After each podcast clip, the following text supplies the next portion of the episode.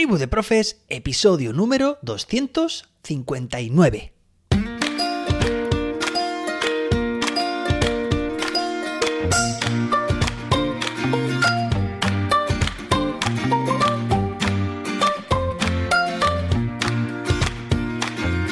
Hoy es jueves, día 12 de enero de 2023. Bueno, hoy se celebra un día un poco peculiar, que es el Día Internacional de Besar a un pelirrojo. Bueno, o a una pelirroja. Ahí queda.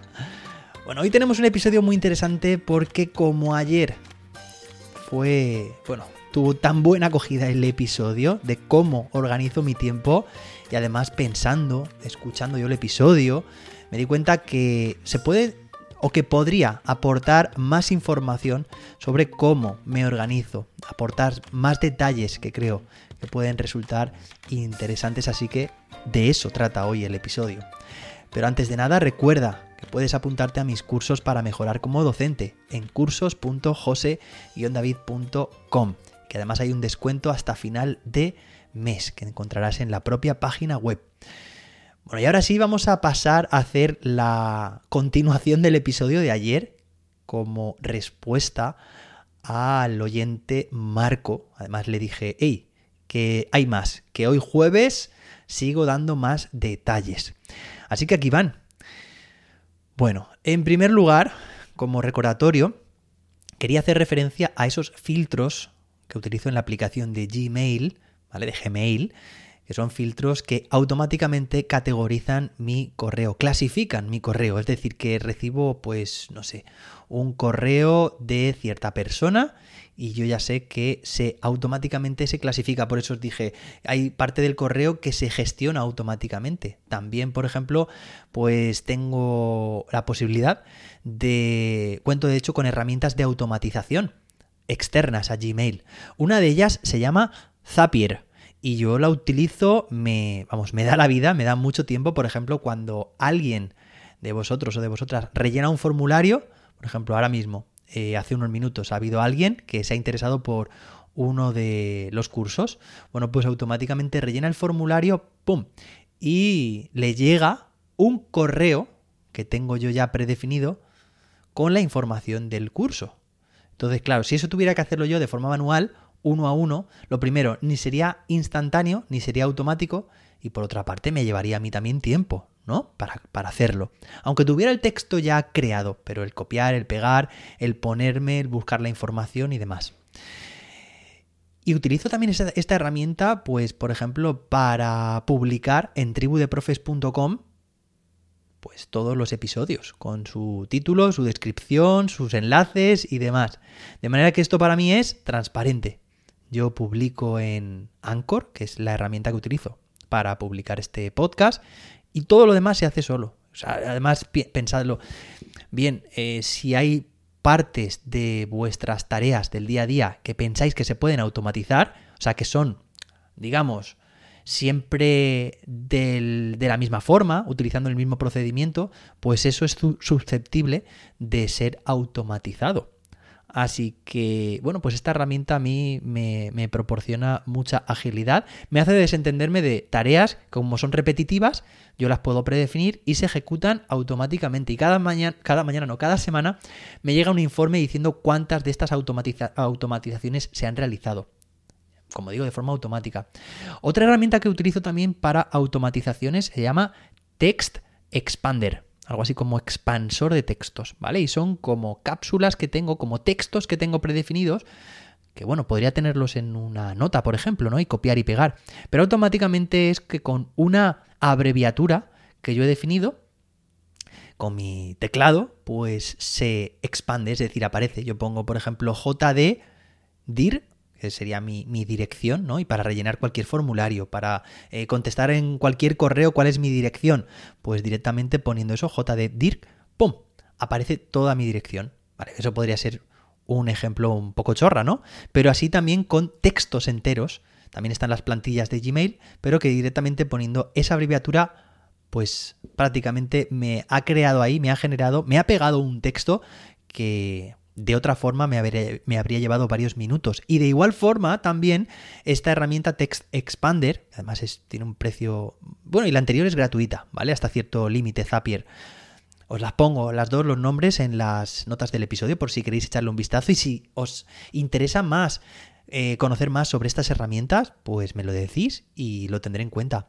Y como digo, esta segunda herramienta Text Expander también te envía un informe cada semana indicando cuánto tiempo has ahorrado a la semana. ¿Vale? Bueno, entre los filtros, Zapier, Text Expander, pues tengo ahí parte de mi proceso automatizado. Seguro que si no, pues cada día tendría que dedicarle unos cuantos minutos más a todo y son minutos que gano yo, pues de calidad, de vida al final. Y luego también tengo mi punto de mira puesto en las herramientas de inteligencia artificial, que hoy en día están, bueno, pues en boca de todos. De hecho, voy a preparar un episodio muy pronto sobre este chat GPT, GTP, perdón, que, está tanto, pues eso, de boca en boca.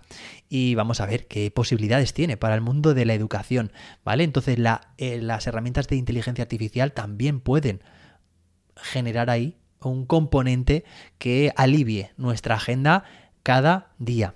Pero yo ahora mismo no estoy utilizando ninguna como tal. Sí que, por ejemplo, lo que hago es programar mucho, pues tanto los correos electrónicos, no suelo contestar, o sea, no suelo enviar un correo electrónico en el momento de, de terminar de escribirlo, sino que lo, lo programo. Lo programa para que se envíe en otro momento. También es que tiene un riesgo el, terminar de escribir un correo y enviarlo. Y es que eh, la otra persona, al recibirlo, puede contestarte y enseguida lo tienes de vuelta. Pero claro, yo a mí no me interesa tener pues un correo contestado a las 6 de la mañana o devuelto y que esté 24 horas, por ejemplo, sin, sin responder. Así que pues lo programo normalmente, no siempre, depende de a quién, a una hora pues que pueden ser las 11 de la mañana o las 3 de la tarde, de tal manera que también vamos teniendo tiempo y no se genera un cuello de botella, ¿vale? Así que, bueno, pues es importante también espaciar la comunicación. Ayer te recomendaba que, bueno, tengo un episodio, ¿no? Es de los primeros que publiqué aquí, que, que a veces se puede trabajar menos en clase, pero mejor. Por ejemplo, pues haciendo uso de la autoevaluación, de que el propio alumnado sea encargado o encargada de... Y, se implique más de corregir sus propias tareas, sus propios controles, por ejemplo, también. Y esto aporta muchos beneficios, incluso también la coevaluación. Pero ayer no dije, y esto también me parece muy importante, que se puede automatizar parte de la evaluación y con muchos beneficios también, con herramientas tipo formularios o formularios de Google o con herramientas como Edpuzzle, escrito Edpuzzle, que también tengo previsto esta temporada, a partir de ahora, pues deciros más sobre este tipo de herramientas porque creo que es que al final lo que hacen es repercutir positivamente en el proceso de aprendizaje, pero también en el proceso de enseñanza. Y esto es fundamental porque tiene muchos beneficios, ahorra mucho tiempo, pero es que aparte también el que, por ejemplo, con formularios de Google o con Edpuzzle o cualquier otra herramienta de este tipo, que permita generar un recurso autoevaluativo que se puede reutilizar, que yo puedo, que, el propio alumnado puede, digamos, hacer varias veces para mejorar y en varios momentos a lo largo de la situación de aprendizaje, del ABP, para ponerse a prueba, incluso en años sucesivos. Y tú como docente también tener ese recurso, pues eso, reutilizable, preparado para el curso próximo, quizá con modificaciones que tengas que hacer, vale, pero que tenga un feedback instantáneo, es decir, que el propio estudiante cuando contesta automáticamente le aparecen sus resultados, le aparece un feedback que puede ser además diferenciado en función de si ha contestado correcta o incorrectamente y además también pues que le indica eh, en caso de contestar esta respuesta, pues un feedback diferente a si ha contestado, por ejemplo, esta otra. Esto también me lleva a eh, dentro de formularios de Google está la opción de ir a la sección según la respuesta.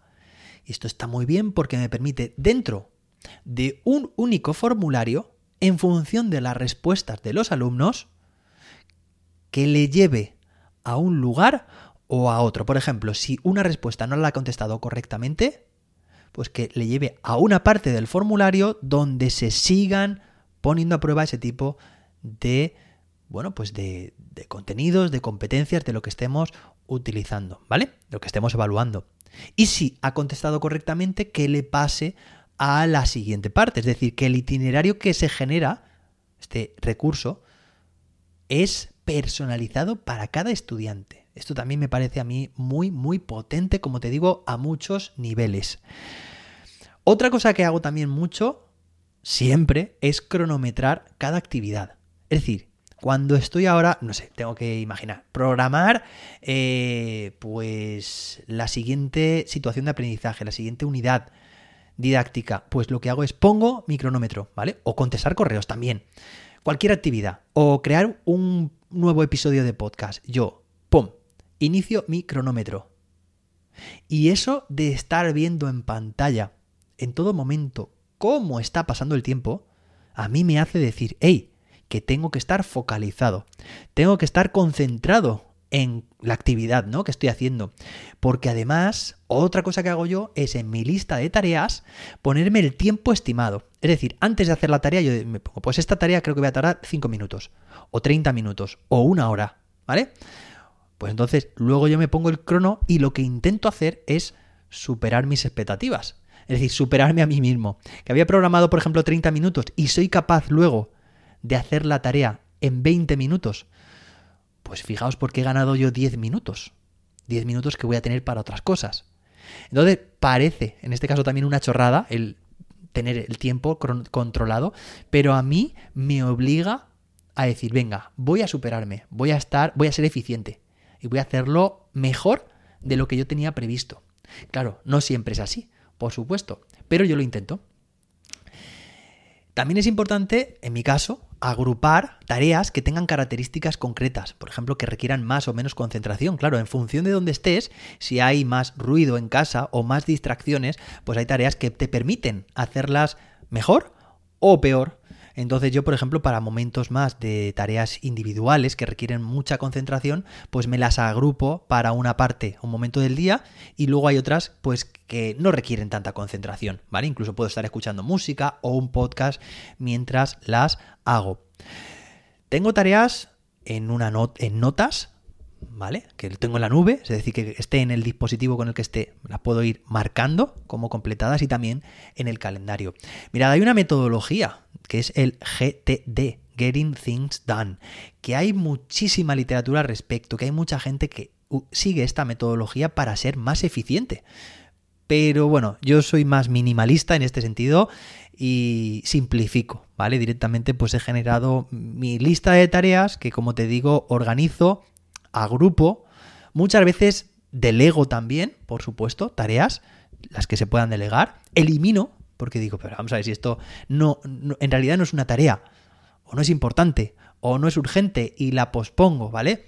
Es importante también que las distribuya a lo largo de la semana y no ver ahí como 10 tareas que tengo que hacer y agobiarme, sino decir, no, pues me las distribuyo y esta pues la puedo poner mañana, esta otra la puedo poner para el viernes o esta para, la semana que viene, ¿vale? Eso, junto con programar también los correos, de manera que tú ya te estás, estás eh, digamos, adelantándote al tiempo, bueno, pues es una combinación que a mí me hace, pues, estar muy tranquilo, de que no hay nada que se me esté pasando.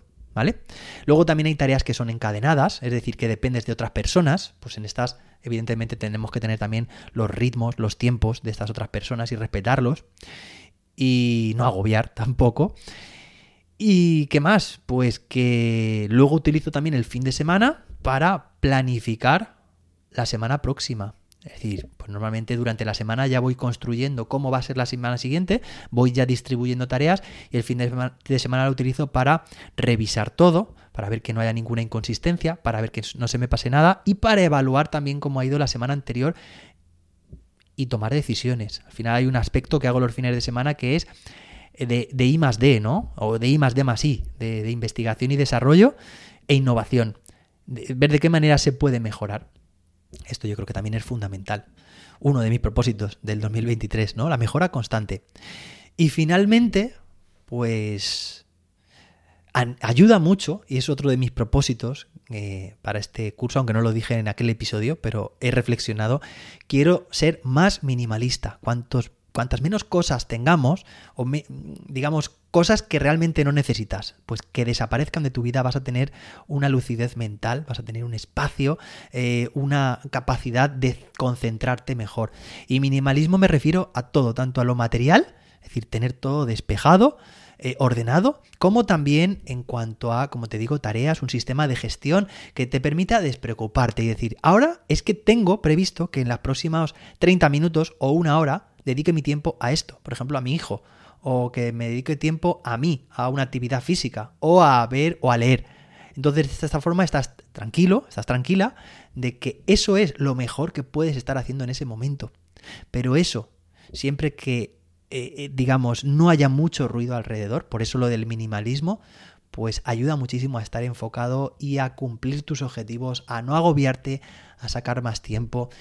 Y espero que junto con los consejos de ayer, de organizar el tiempo, todo lo que te comenté de madrugar, de hacer lo máximo posible en el cole, la ley del 90%, todo esto espero que sirva pues para ganarle unos minutos al día y organizarnos mejor. Con todo, si queréis que desarrolle más alguno de estos aspectos, no tenéis más que decírmelo. Entrar en jose-david.com, allí veréis el formulario de contacto o a través de correo o de las redes sociales y profundizaré más sobre estos temas.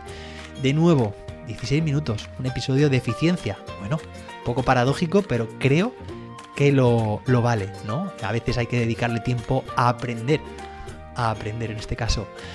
Nos escuchamos mañana viernes con un episodio súper especial. Ya os contaré mañana. Una buena forma de terminar la semana. Hasta entonces, que la innovación te acompañe.